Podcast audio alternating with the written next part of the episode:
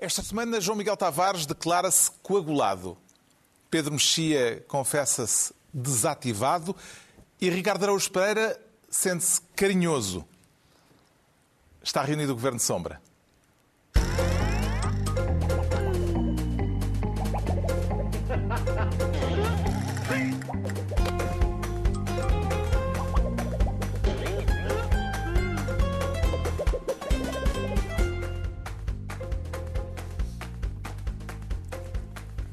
Ora, viva, sejam bem-vindos. No final de uma semana que teve um protagonista incontornável, José Sócrates, e é com ele que começamos, porque o Ricardo Araújo Pereira quer ser ministro do começo. Subscreve a ideia de que isto só agora começou, Ricardo Araújo Pereira?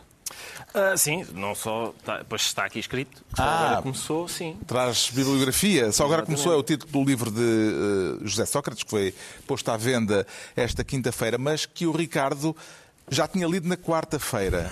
Isso é tudo entusiasmo pela obra do autor? Sim, é entusiasmo e é também pequena criminalidade, porque, porque me enviaram o. Acho que enviaram toda a gente, não é? Vocês não receberam também? Também. Calhar... Atenção, vocês podem. Não são obrigados a incriminar-se, aliás, têm o não, direito. Receber não é crime. Ah, não é? Pá, ah, então. Suponho que não, quer dizer, então, porque senão. Então, Como? E ler? Ler, talvez. Eu não li. Também não li. Eu, nesse caso, recebi e de várias vias diferentes. Portanto... Eu também vi por várias vias. Mas, mas Quer fazer-nos uma recensão? comprei ou não comprei? É verdade. Ah, bom. Ah, bom. E, aliás, recomendo a, a, a aquisição do livro. Foi uma experiência, por acaso, enriquecedora, porque cheguei à livraria e disse, olha, estou à procura do livro do Sócrates, não está ali. Um, e pensei logo, o Carlos Santos Silva já cá passou, por isso estou tramado. Mas não, o, eu, o senhor o senhor disse: uh, Ah, eu vou, o livro dele vou, está ali, está ainda dentro de uns caixotes. E depois acrescentou: Está em, está em prisão preventiva. uh, e ele ainda disse outra coisa. Um livreiro com sentido de humor. Muito, muito. Ele ainda disse outra coisa. O que é que foi? Hei de me lembrar. No decurso, no decurso desta conversa, hei de me lembrar. Quer fazer-nos uma recensão breve da obra?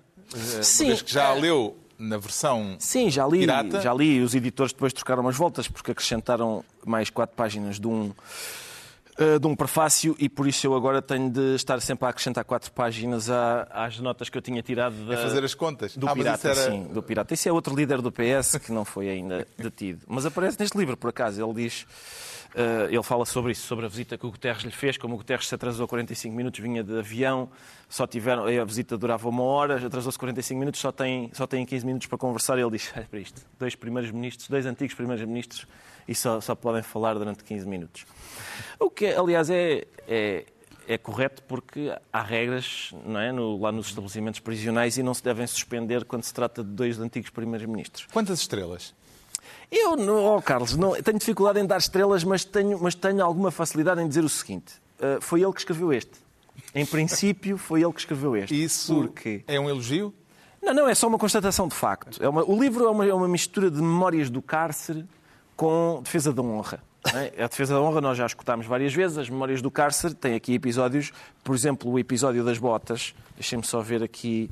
Ora bem, página, página uh, 41, Mais 4, logo 45. 45 é. Desculpem lá. É porque vale a pena porque é um, início, é um início dramático em que ele diz assim. Eu já agora deixem-me dizer o seguinte, deixem-me deixem dizer que eu não tenho, não tive nenhum, eu não tenho sentimentos sobre o Sócrates nem uh, uh, de, nem de ódio, nem nada. Não, não... Amor? E, e, por isso, nem de amor também não tenho, lamentavelmente. Mas... Nem tem a devida repugnancia. É para alguma, sim, alguma, isso, isso, não, isso confesso que sim. Mas... A parafraseá-la, não é?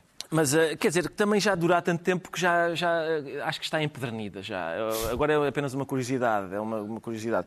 Uh, e, eu devo dizer que nunca que não tive nenhuma schadenfreude a ler o livro, ou seja, nunca me alegrei com a, com a desgraça deste desgraçado, lá está. A não ser, confesso, a não ser na página 24, quando o Sócrates diz assim, já vamos então, à outra, já vamos à outra. Ah, bom, tem calma, tem calma. Quem é, que, quem, é que vai, quem é que está a comandar esta sessão de leitura? Peço Abre desculpa, o teu livro na página 24, por favor. 24. É ah, quando está. ele diz o seguinte, foi aqui que eu, eu tive algum sentimento de bem feita, que foi quando ele diz que a prática rotineira da detenção para interrogatório é, é o, o slippery slope da coação estatal. Só que, como Sócrates escreve sem, com o acordo ortográfico, aliás, ele foi um dos promotores, fica coação estatal sem C, o que transforma a prática, lá está, nociva da coação no ato muito mais inócuo da coação, o ato de coar.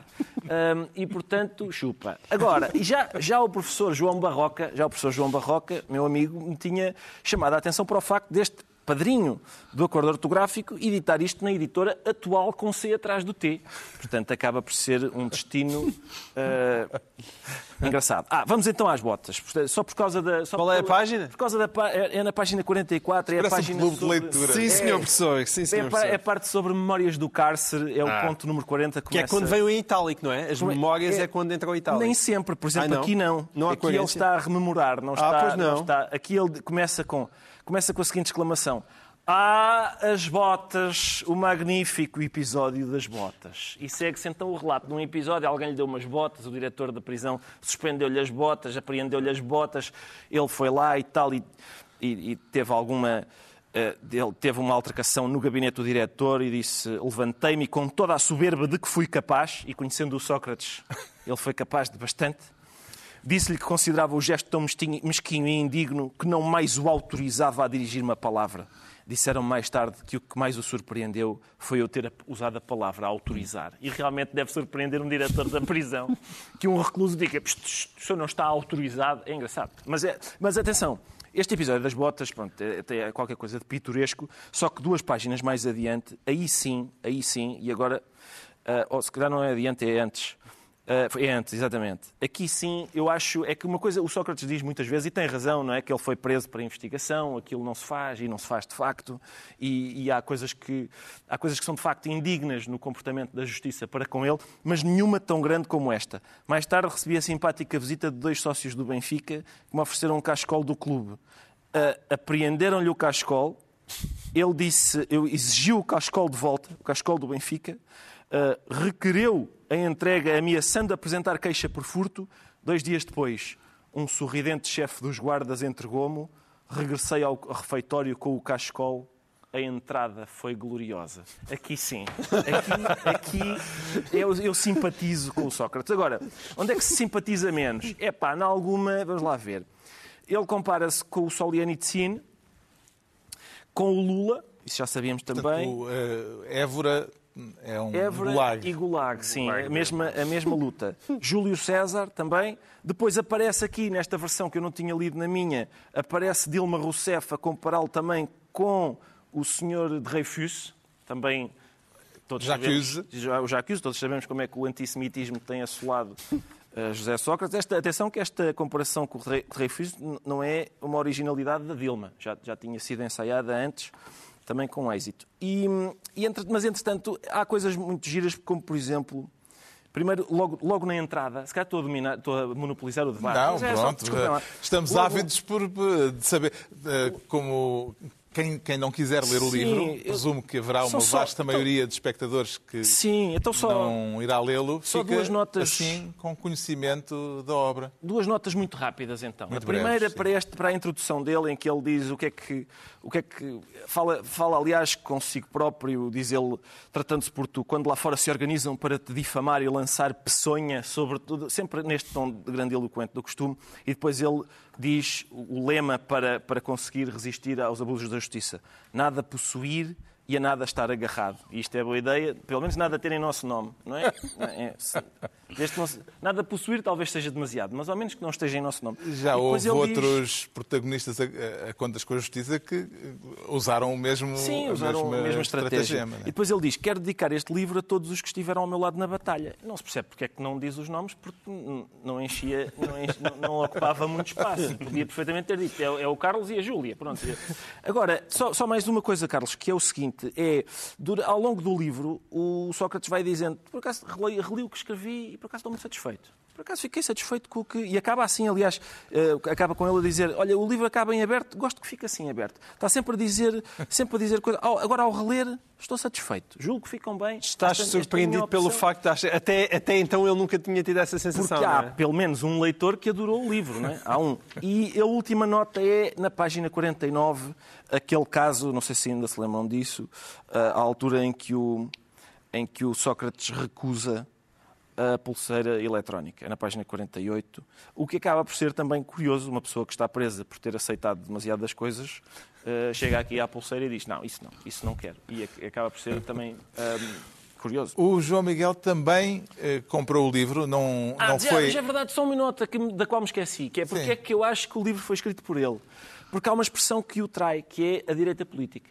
A todo o passo a direita política, não sei o que é a direita política, que é uma expressão que o Sócrates usa sempre, suponho eu que para distinguir da direita rodoviária e da direita futebolística. Portanto, é, os automobilistas que cortam à direita não têm culpa, nem os nem direitos. Os, os, André Almeida, direitos. Manafá e Pedro Porro, Epá, nenhum deles tem culpa. Eu, eu, pensava, como literato que tu eras, que a conclusão que tinha chegado que ele tinha escrito o livro era por causa das duas primeiras frases do livro. Porque as duas primeiras frases do livro são: a primeira lição, se bem recordo, tem a ver com a diferença entre prisão e detenção. Esta última soa melhor, mas isso não passa de uma ilusão. Ah, as rimas, não evitou as rimas. Sim, é? Sim. tem, tem uh, cinco ãos em duas frases e elas acabam as duas em ão, portanto rimam. Mas eu achei Isto que é era o autor... com os livros de pré-primária, da primária da, da minha É verdade, mas eu achei que era o autor a preparar-nos para o tom tunitruante que aí vinha com muitos anos, para, já para te assustar. O João Miguel não incorreu no crime de leitura do PDF pirata, com foi logo comprar o livro, leu uh, em papel. Já fez as contas ao, ao valor com que contribuiu para que José Sócrates possa manter o seu estilo de vida comprando a obra? Eu acho que, se eu bem me recordo, custou 15,70 euros, portanto, se ele tiver feito um acordo de 10%, 10% é o normal. Bom, pode ter sido 20, mas em princípio é 10. 1,57 já lá está. É 1,57€ e ninguém a partir daqui pode dizer que eu não contribuo para que José Sócrates tenha uma vida honesta.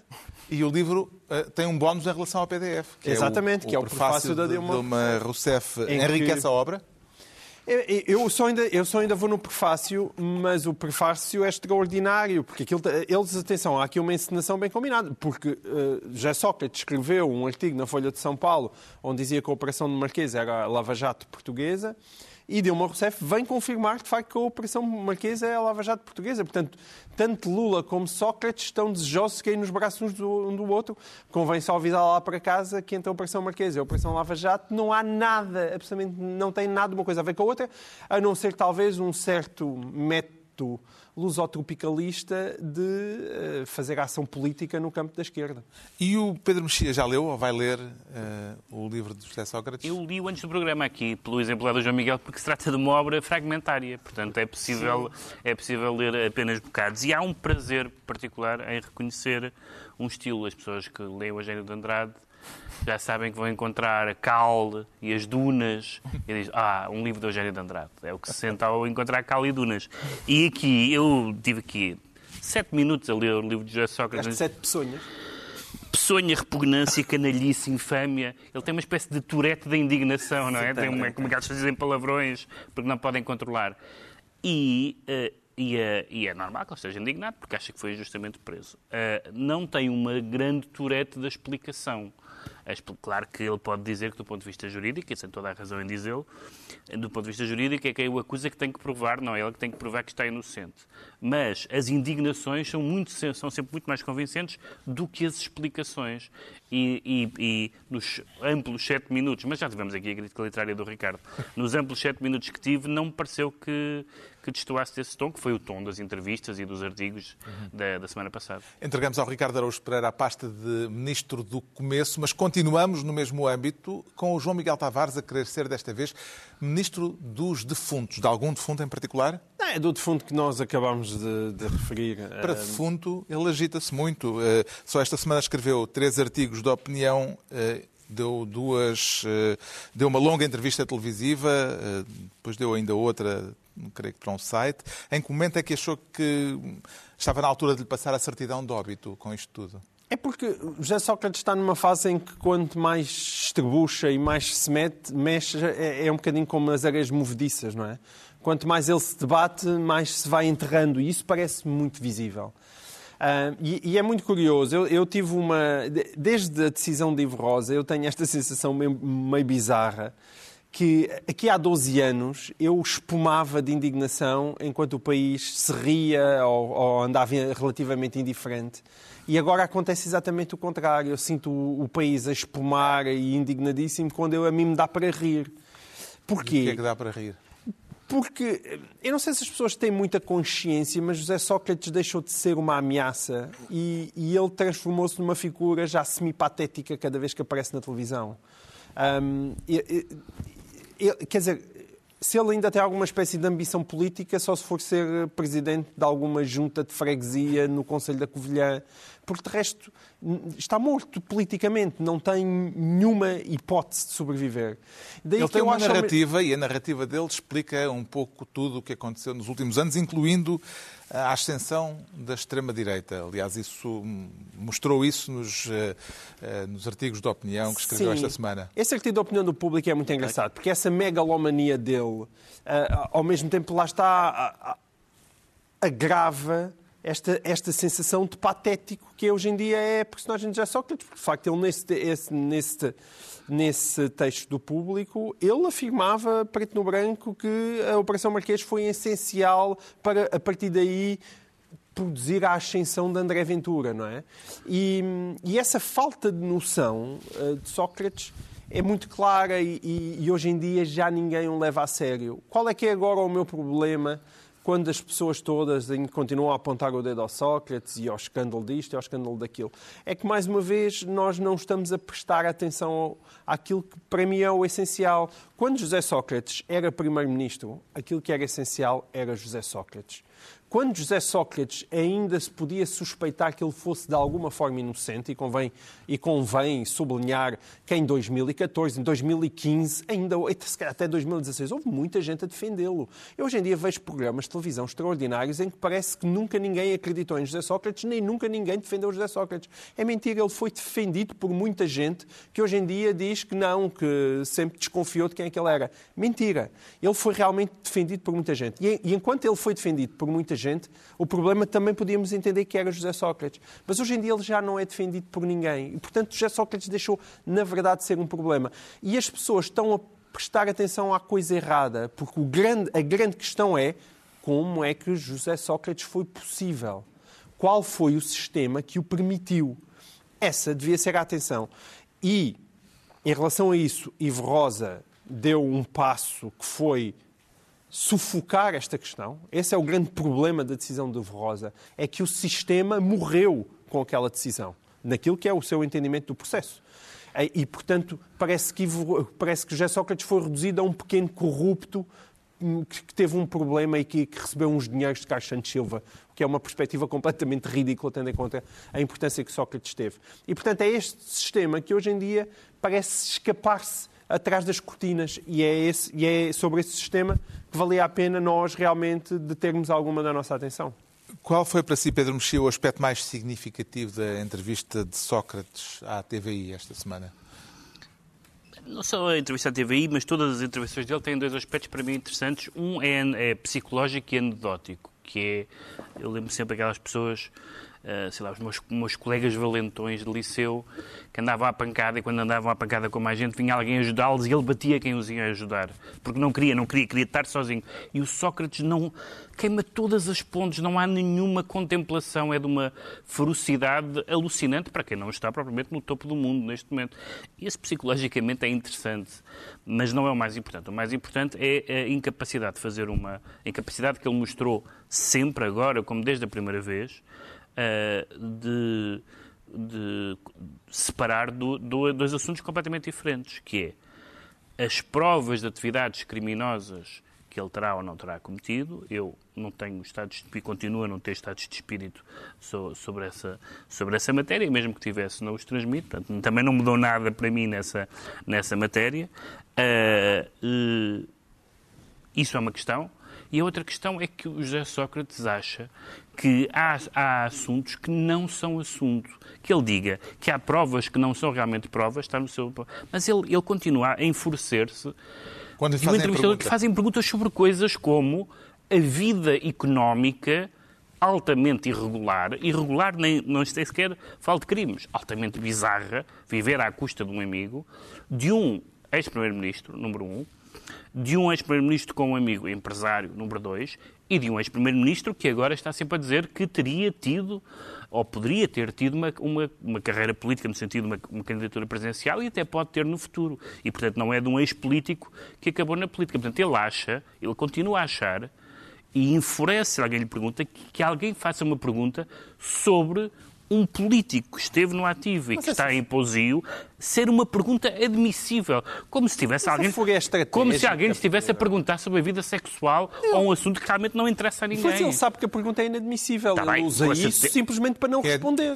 É, admissível. Que é, desculpa, sim, claro, ele sabe perfeitamente que a pergunta é admissível, mas como para essas perguntas ele não tem resposta. Com certeza, mas, mas, essa, mas é essa estratégia que é inadmissível. Ah, claro. É essa estratégia que é inadmissível. E, portanto, não é possível ele, que, é uma pessoa, são as pequenas que uma pessoa que uma pessoa que seja acusada de um crime diz, diga onde é que está a prova, as, as fragilidades da acusação. Isso é normal. Agora, dizer como é que se admite falarem nesse assunto? Do dinheiro. Porque as pequenas... Do dinheiro. Não é, da, não é da vida familiar, não é da vida íntima, não é das doenças que teve ou não teve, que são coisas que as pessoas respeitam. Ele continua do a dinheiro. Que, sim, sim. A vida económica vida dele e financeira ele... não tem interesse para os portugueses. Isso Mas é, é uma as coisa... Pequenas explicações, as pequenas explicações são as mais difíceis de dar. Esse é o problema de Sócrates. Ele consegue argumentar muito bem em relação a PTs, vivos, grupos de lenas, onde a prova é realmente difícil. O problema é, e os envelopes? E aquela coisa que gosto muito? E as fotocópias? E diz que não se lembra. tem. Diz que não se lembra. Diz que não se Com a sua experiência televisiva, Ricardo Araújo Pereira, uh, como é que classifica o, o, o, momento de televisão que podemos ver na TVI com a entrevista a José Sócrates? Eu uh, classifico como um momento. Realmente é difícil de classificar porque, porque uh, nem é ficção, nem é realidade. Porque parece-me que. Eu, eu, eu, confesso que gostei. Eu gosto muito de ver sempre que o Sócrates. Eu gosto de ver a, a ira, é muito televisiva, a ira, a exasperação, a quantidade de vezes que ele revira os olhos exasperado por, porque o jornalista está a fazer perguntas ou a fazer um gesto. Ou até gestos, se está a abrir as mãos. Uh, uh, é muito até gestos, gestos o ofendem, mas isso, isso hoje é, é natural. Um, agora, eu, eu acho uma coisa curiosa é, uh, naquela entrevista, é a gente continuar ter mais uma prova de que é possível obter uma maioria absoluta. É possível uma pessoa obter uma maioria absoluta num país que ele não compreende porque não é possível ele compreender o país em que está e continuar a dizer: mas qual luxo? Qual luxo? Qual vida luxuosa? É luxo. Isto é investimento em educação. Então é luxo eu ir tirar um mestrado? É luxo querer pôr os meus filhos na escola? Atenção, tirar um mestrado, uma pessoa que vai tirar um mestrado na clássica e continuar a trabalhar não é luxo. Uma pessoa que tem os filhos na escola não é luxo. Uma pessoa que para de trabalhar para ir tirar um mestrado para Paris é luxo. Uma pessoa que põe os filhos na escola internacional é luxo. Sim, é luxo. Ele ainda não percebeu que, de facto, aos nossos ouvidos, dizer coisas. Então, mas agora é luxo. É luxo. Então o senhor foi de helicóptero para Badajoz. Ah, e os transportes? Uma pessoa agora não se pode transportar? Vocês não gastam dinheiro em transportes também? Quer dizer. E depois e há outra coisa que é a tese. Aquela tese dele sobre. Um, o, isto foi, foi uma cabala que orquestrada pela direita política e também pela extrema-direita política e não sei o quê. Uh, tendo em conta que nós estamos a meio do segundo mandato seguido do, de um governo do partido a que ele pertenceu, que as sondagens dizem que está à beira da maioria absoluta, é um bocado difícil aderir à tese de que houve aqui uma cabala da direita para dominar o país, porque sinceramente, a gente olha para o país e não, não percebe onde é que a direita conseguiu estar a, a pôr-lhe a pata. O João Miguel Tavares fica então ministro dos defuntos. Agora é a vez do Pedro Mexia se tornar ministro dos cultos. E não é para falar de gente culta, é por causa desta frase. Ao início, eu temo que haja muita gente nas bases do PS que ainda, e não só, que ainda tem o culto de Sócrates. Ana Gomes, em entrevista ao público e à Rádio Renascença, eh, acompanha esta percepção da ex-dirigente socialista eh, sobre, digamos assim, o PS profundo, eh, Pedro Mexia? Não sei se é o PS profundo. Eu, eu, a minha experiência é que boa parte das pessoas que continuam que, que, gostaram, além das pessoas, naturalmente, que são do PS e que, e que partilham das mesmas, mesmas ideias políticas, isso é o normal. Mas as pessoas que eu conheço que gostam mais de Sócrates e que continuam a gostar muito de Sócrates e a acreditar nele, são pessoas que, no essencial, uh, uh, gosta muito da personalidade dele. Esta personalidade, nós estamos aqui a dizer, ah, esta personalidade furiosa, infame, canalhice, como se isso fosse uma coisa má. Eu, e que eu acho que é uma coisa má. Mas há pessoas que adoram isso, que gostam, que acham que aquilo é coisa do bad boy e do, e do rebelde sem causa e não sei o que mais. Um, e, portanto, uh, acho que é capaz de haver esse culto, mas que já não é o culto do PS profundo nesse sentido. Um, Ana Gomes é que dizia que sim, que ainda pois, houvesse... Não sei, mas não sei uh, se é necessariamente por causa de ser o, PS. ser o PS profundo. O PS, como se viu, uh, pôs a bom recato durante todos os dois mandatos de, de António Costa. Portanto, desse ponto de vista... Uh, uh, mais, profundo do que, mais profundo do que estar no poder não há para um partido, não é? Mas uh, Ana Gomes fala da possibilidade de ainda haver um culto, vê um sintoma desse culto no episódio da contestação do deputado Pedro Delgado Alves, dentro do grupo parlamentar do PS, eh, por ele ter dito publicamente eh, que o partido deve fazer uma reflexão e uma autocrítica sobre a atuação de José Sócrates. Houve uma, uma reação uh, no grupo parlamentar, nomeadamente Sim. da líder parlamentar, noticiada uh, eu, repara, eu, eu recriminação dessa eu, simpa, eu simpatizo com a frase. posição do Pedro Delgado Alves, mas não sei exatamente uh, o que é que se pode esperar uh, quando se fala da autocrítica de um partido, o que é que as pessoas estão à espera. Para já, para já uma, uma noção de um partido que não corresponde nada que nós sabemos da maneira como os partidos funcionam, que é na base da, do silêncio, da omertá, etc. Portanto, não, os partidos em geral mais facilmente deixam cair uma pessoa do que deixam cair do, do, do que, enfim, uh, do que deixam cair a sua, a sua continuidade, nomeadamente enquanto projeto, projetos de poder, que os partidos também são ilegitimamente. E, portanto, não sei em que é que consiste a autocrítica. A autocrítica pode consistir em dizer. Uh, eh, porque há, há, aqui dois pontos completamente diferentes. Uma que eu não estou a ver como é que é possível que isso acontecesse, que é as próprias pessoas dizerem eu realmente sabia disto. No, no, eu estava no Conselho de Ministros com ele e já suspeitava destas conversas. Não se está a imaginar que alguém se vá meter a cabeça no cepo. Outra é, e Ana Gomes fala disso, sobre a questão, e acho que ela põe a questão bem, eh, da diferença entre a política e a justiça, não, não misturar a política e a justiça. Ora bem, a política e a justiça têm um lado em que são misturados, porque há o Ministério da Justiça. E, portanto, é a política que legisla sobre a justiça. A política não se pode meter é com os processos judiciais em curso, porque isso compete. Agora, todos os problemas que nós dizemos que são problemas da justiça, quer de leis, quer, quer de procedimentos, quer de prazos, quer do ticão, etc., isso são problemas que a política deve resolver quanto à justiça, não num processo em curso, mas são problemas que vêm de problemas de atuação política sobre a justiça essa autocrítica, essa reflexão, espero que, que, o PS e os outros partidos também tenham, mas não estou a imaginar agora pessoas que queiram saltar para o abismo, que haja kamikazes do Sócrates a dizer sim, é verdade, eu sempre soube tudo, aquela casa sempre... Não, isso não vai acontecer.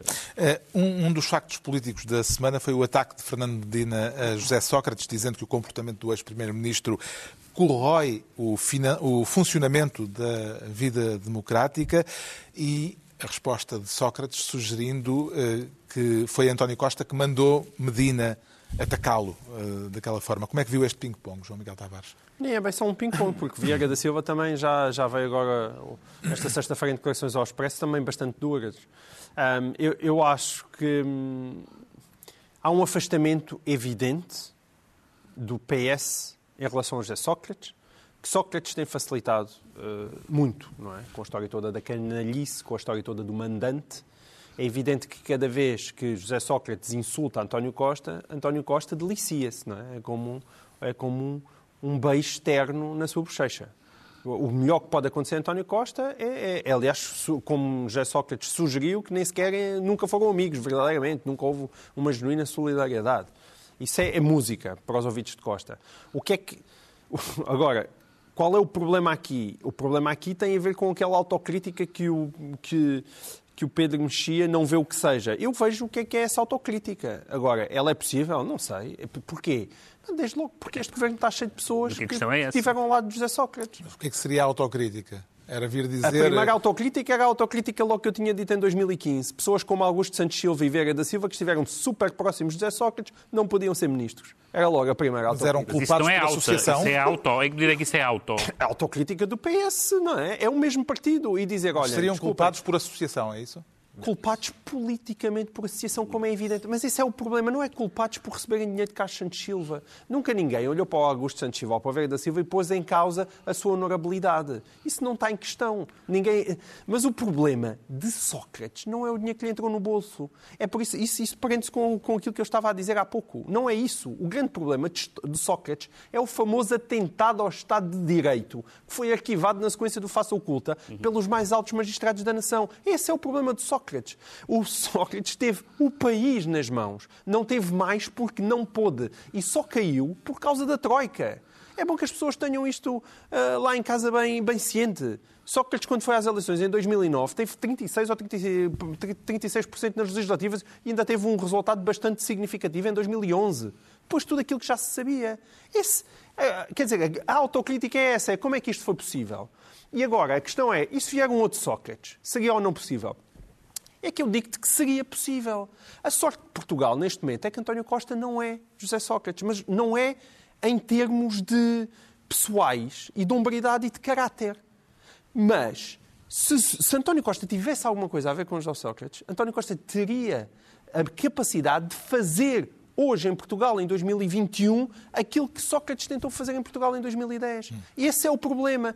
O país não pode estar dependente apenas do carisma, do caráter e da honorabilidade do Primeiro-Ministro. Não pode. Tem que haver pesos e contrapesos que impeçam um mega trafulha de chegar a Primeiro-Ministro.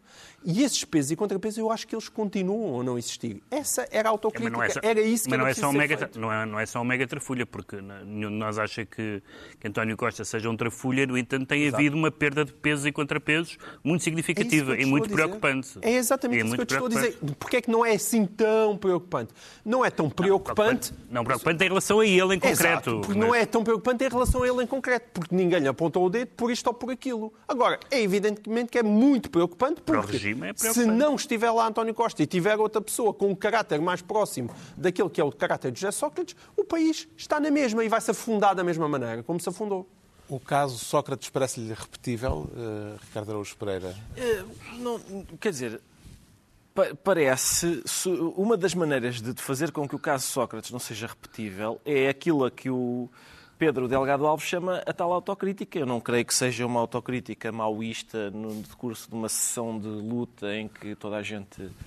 ahm, se- se- em, em que há amesquinhamentos públicos, parece-me que aquilo a que ele se refere com a autocrítica é uma coisa importante, que é, se calhar, para a próxima, a gente não pode aceitar como boa a explicação. A minha mãe é rica quando para a pergunta como é que tu vives de uma forma que não corresponde aos rendimentos que tens? Ou seja, será que. E atenção, não é o PS, é os partidos em geral e, por maioria de razão, os dois bem- grandes, o PS e o PSD. Se bem te lembras das aulas de religião e moral, isso é mais propósito de emenda do que autocrítica. Bom, bom, certo, mas a questão é. Ou seja, é- não vamos a- voltar a questão cair é nesta. que- a questão é, mesmo que seja o homem que nos deu a única maioria absoluta da nossa história, ele não fica isento de, se as coisas trasandarem, a gente dizer: olha, está aqui um chão esquisito. E porquê que, porquê que isso continua? Porque vigora na política uma atitude a que algumas pessoas chamam ah, cultura política e cujo verdadeiro nome é sectarismo. É isso. É é assim que se chama. E, portanto, é a ideia de que não se critica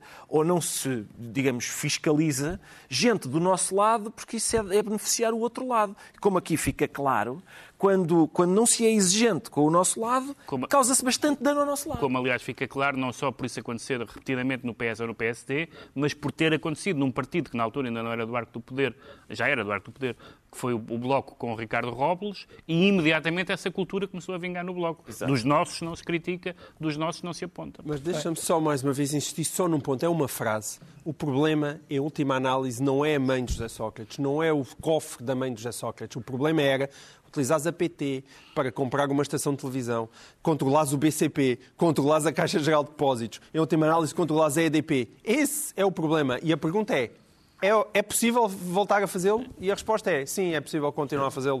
O Pedro Mexia fica, portanto, Ministro dos Cultos e estão entregues as pastas ministeriais por esta semana. altura, rapidamente, para deixarmos Sócrates em paz e para nos dedicarmos a outros temas, para percebermos, por exemplo, porque é que o João Miguel Tavares se declara coagulado uh, e não teme ser posto fora de circulação? Uh, não, não. Eu nunca tinha. Com esse coágulo. Não, é, é, eu acho que nunca tinha ouvido tantas vezes a palavra coágulo na minha vida. Eu, é, atenção, eu até gosto de coágulo e sangue coagulado, mas é na, na sopa de miúdos na minha terra. Isto, é vem a propósito do mais recente, dos mais recentes desenvolvimentos na saga em torno das vacinas. Agora já são duas a levantar suspeitas, embora o número de casos eh, com complicações seja eh, residual. Vê nisto apenas precauções sanitárias ou haverá razões para desconfiar de, de guerras comerciais eh, neste processo? Eu, eu, não, eu não tenho informação para saber se há guerras comerciais ou não. Eu não acho que neste momento, tendo em conta aquilo que é a preocupação geral de todos os países, que haja por aqui grandes jogadas de bastidores para impedir isto ou aquilo, porque combater a Covid é demasiado importante para todos os governos, todo o mundo. O que eu acho que existe é um grande déficit de informação e estas coisas têm que ser explicadas com clareza. E eu não me sinto especialmente informado. E isso é que é o grande problema. Quer dizer, nós tanto vemos. Uh, uh, vacinas a serem suspensas, como ouvimos dizer, não, mas tomar a pílula é mais perigoso. E viajar de avião, ui, pós-coágulos, isso é terrível. e então decidam se viajar de avião é ou não mais perigoso do que levar uma vacina da AstraZeneca. É, é esse tipo de clareza e, e, até as dúvidas, quer dizer, às vezes eu acho que mesmo chegar, ao contrário do que uma vez disse António Costa, que ele tinha muito medo de quando se desse informação complexa o povo português colapsasse mentalmente, eu gosto de ver informação dada com transparência. Acho que isso ajuda imenso. O famoso quadro, não é? O quadro que toda a gente andou no início a gozar com as corzinhas Bandido. e que eu disse que era tão útil é evidentemente útil, ou seja, é preciso introduzir simultaneamente alguma racionalidade e alguma clareza no debate. Isso vale tanto para o quadro como vale para os coágulos. Expliquem-se e quando não sabem, quando não sabem, exponham também as dúvidas. Mas essa clareza é essencial para as pessoas ganharem confiança. Entretanto, foi mais uma vez renovado o estado de emergência. Está entre os defensores do desconfinamento rápido, Ricardo Araújo Pereira, ou é daqueles que uh, vê razões para temermos que isto ainda volte tudo para trás? Eu estou entre os defensores do desconfinamento cauteloso para não haver razões para voltar tudo para trás. E, portanto, isso, isso implica, uh, lá está, um desconfinamento cauteloso e era muito giro uh, haver vacinas para espetar no braço das pessoas. Por... Mas já não depende só de nós. Não, eu é? sei que não depende só de nós, mas... Nem depende uh, principalmente de nós. Pois, exato, eu bem sei, mas uh, é, nesta altura eu não sei, há de haver... Suponho que os ingleses estejam a rir, porque se tivessem permanecido na União Europeia estavam exatamente como nós estamos, não tendo ficado, negociaram eles diretamente e já, já, já têm o país quase todo vacinado. Já havia razões para começarmos a preocupar-nos com a evolução do famoso R, Pedro Mexia? Sim, há evidentemente fatores de, que correram bem ou melhor do que o esperado, como, como a Páscoa não foi o Natal, felizmente, uh, uh, e, e, a, e, a, pressão sobre o SNS também está a correr dentro do, que, do, do bonzinho, mas há esses problemas da, das variantes, das vacinas, e há também um que eu, que eu vi indo logo esta semana, porque eu não, não tenho saído de Lisboa, como a maioria das pessoas, e esta, esta semana estive noutros sítios de, do país e, e multipliquei por, por vários o, o, que eu vejo na minha rua e nas minhas ruas, que é, olha aquela loja que fechou, olha aquele hotel que já não funciona. E, portanto, tive assim uma, uma, uma visita in loco a muitas, muitos estabelecimentos, restaurantes, lojas, eh, felizmente não livrarias, no caso, eh, que, que fecharam. E, portanto, eh, isso provavelmente era impossível, em alguns casos, ter, ter contrariado isso, mas esse, esse é o combate que nos vai demorar muito mais anos, depois já estamos todos vacinados e, e tudo isso está tratado. Está esclarecido porque é que o João Miguel Tavares se declara coagulado. Quanto ao Ricardo Araújo Pereira, diz sentir-se carinhoso.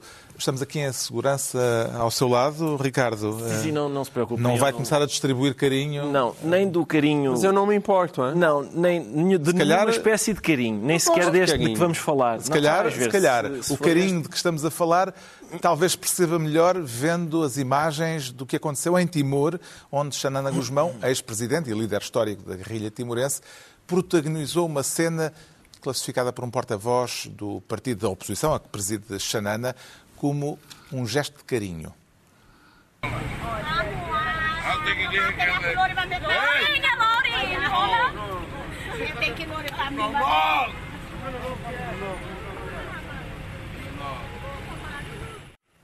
O carinho de Xanana à porta do hospital de Dili. Quer contextualizar eh, esta cena, Ricardo Araújo Sim, Pereira? é, isto é um, é um momento em que o que se passa é que há uma família em que a quem morreu alguém, que é o, acho que é o segundo doente de Covid em Timor, e o governo recusa-se a entregar-lhes o corpo porque eles querem sepultar o corpo num determinado sítio e o governo acha que os doentes de Covid não podem ser sepultados uh, nesse sítio. Eu não sei, tem, tem noção que a gente já, já não ligamos a isso capa, não? Nessa, já, essa fase em que a gente até, até tinha medo de, de defuntos que tinham Covid já acabou, ou, ou não, não tenho a certeza.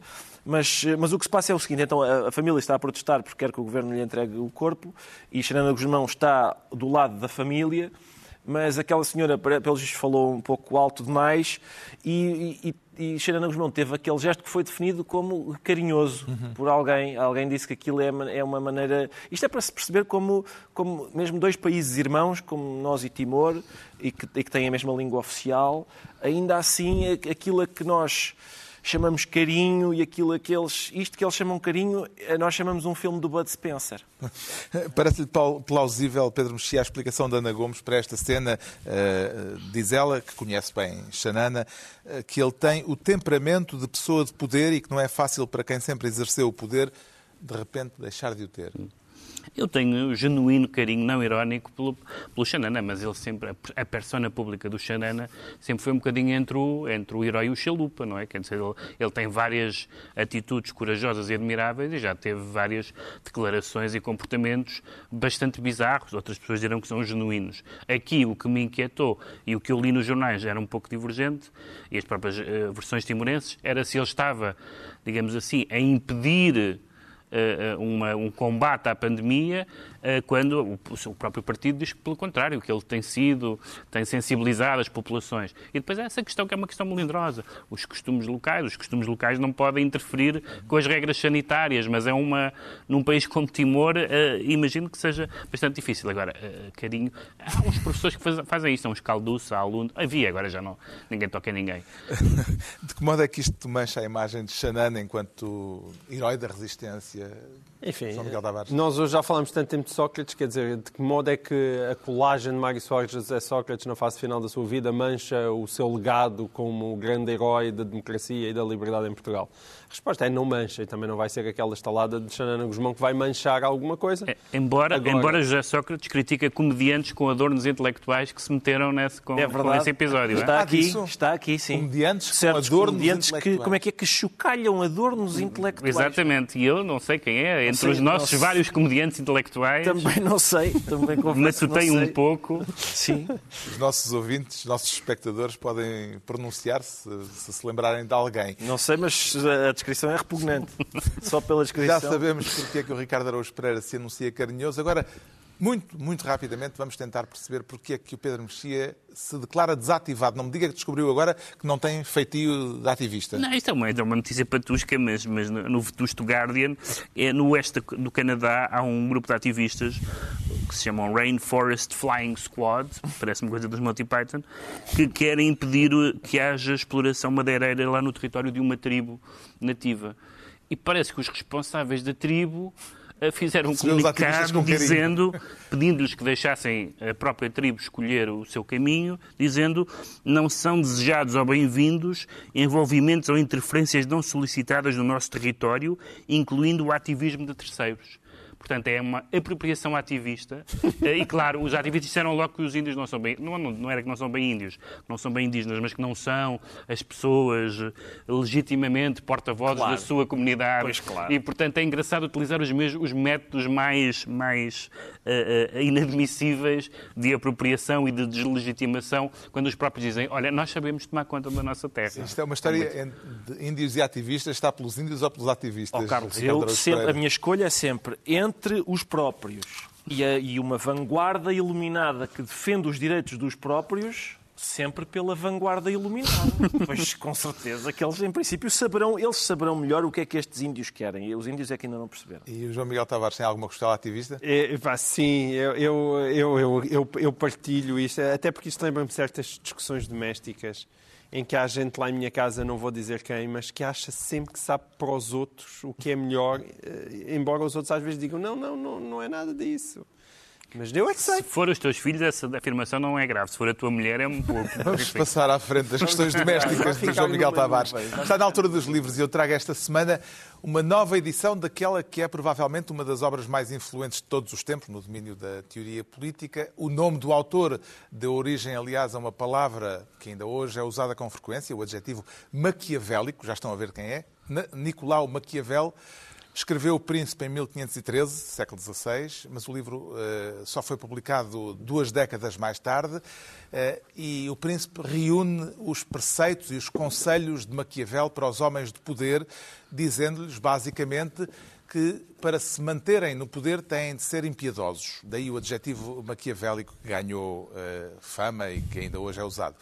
A razão por que recomendo esta edição em particular deve-se, sobretudo, além de ela ter agora aparecido, mas deve-se, sobretudo, ao extraordinário ensaio eh, do filósofo e historiador Isaiah Berlin, que lhe serve de prefácio e que é um texto onde se aprende muito e onde Isaiah Berlin expõe as razões que o levam a considerar que Maquiavel, encarado popularmente como o mestre dos déspotas, pode também ser visto, paradoxalmente, como um dos obreiros do pluralismo e da aceitação da tolerância. É um argumento eh, complexo que só se entenderá bem uh, lendo o texto completo e por isso fica a sugestão, a edição é da Relógio d'Água. O Pedro Mexia propõe um testemunho autobiográfico sobre a perda profunda. Sim, é um livro da Joan Didion, que é uma escritora e uma estilista maravilhosa, um, e que escreveu no, nos últimos anos, enfim, este livro já tem 15 anos, os dois, o, o, anterior que se chama O Ano de Pensamento Mágico, também já foi editado cá, sobre a morte do marido, e este que se chama Noites Azuis, sobre a morte da filha adotiva, onde a Joan Didion, que tem um estilo bastante uh, distanciado e frio, escreve de uma maneira mais pessoal. A grande diferença entre, entre o outro livro uh, e este é que, enquanto a escrever sobre o marido, ainda há uma capacidade de uh, coerência empatia e de, e de, e de lidar com o luto, neste livro ela esfrangalha-se completamente porque já, já nem, não encontra consolo, acusa-se possivelmente de não ter sido a mãe que devia ter sido e a própria prosa dela, ela queixa-se de que a prosa dela, chegada a este assunto, já não consegue ter a solidez de, outras, de, outras, de outros momentos e, portanto, até por isso é um livro limite na, na carreira da Joan Didion. O João Miguel Tavares propõe paisagem. Sim, é uma trilogia que eu descobri com grande surpresa uh, numa livraria esta semana. Infelizmente há, há, há, livros que não são grande espingarda, toda a gente sabe que saem, e depois há, há projetos extraordinários que saem e ninguém dá por eles. Uh, e eu resolvi trazê-los para, para, que, para lhes dar alguma publicidade, porque isto é uma iniciativa. Bom, uh, um, são livros do, do Duarte Belo, que é que hoje em dia é, que, enfim, que é fotógrafo, é, ele é filho do Rebelo, é, uma, uma, é um homem com uma vasta obra, espalhada nomeadamente pela Assírio e Alvim, e que tem vindo a fazer um levantamento fotográfico do país e uma reflexão sobre o país desde, uh, desde a década de 80 e que agora uh, surge com estes três livros que nascem de viagens que ele próprio encetou uh, pelo país.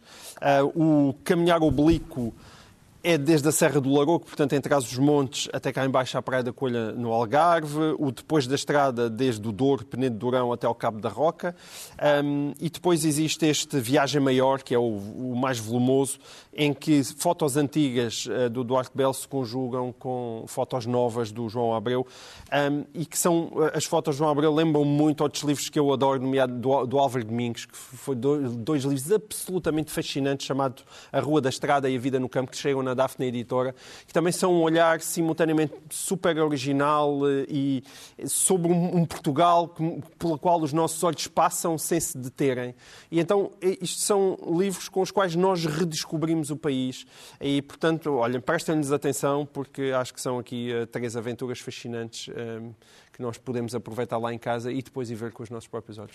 O Ricardo Araújo Pereira traz um poeta clássico. Exatamente, sim, um poeta. Clássico no sentido próprio do, de ser do período do classicismo. Exato, sim, nasceu no século XV, viveu sobretudo no século XVI, é o Francisco Sá de Miranda. Este é, a Sírio Alvim editou a obra completa do Francisco Sá de Miranda. Temos pouco tempo, não é? E é isso, é, é, é, toda a gente aprende na escola que o Sá de Miranda foi o introdutor do soneto em Portugal. Dolce estilo novo, novo, exato. E, e, é um poeta que primeiro forneceu a epígrafe do blog do Pacheco Pereira, me espanta às vezes, outras me avergonho, E forneceu também o, o último verso de um dos seus sonetos que, que, que diz que farei quando tudo arde, que foi que serviu de epígrafe para um poema do Gastão Cruz e para um livro do António Lobo Antunes. E, portanto, claramente é um poeta que continua É um a ser é um- influente. É um distribuidor de jogo. É o grande distribuidor do jogo, continua a ser influente hoje.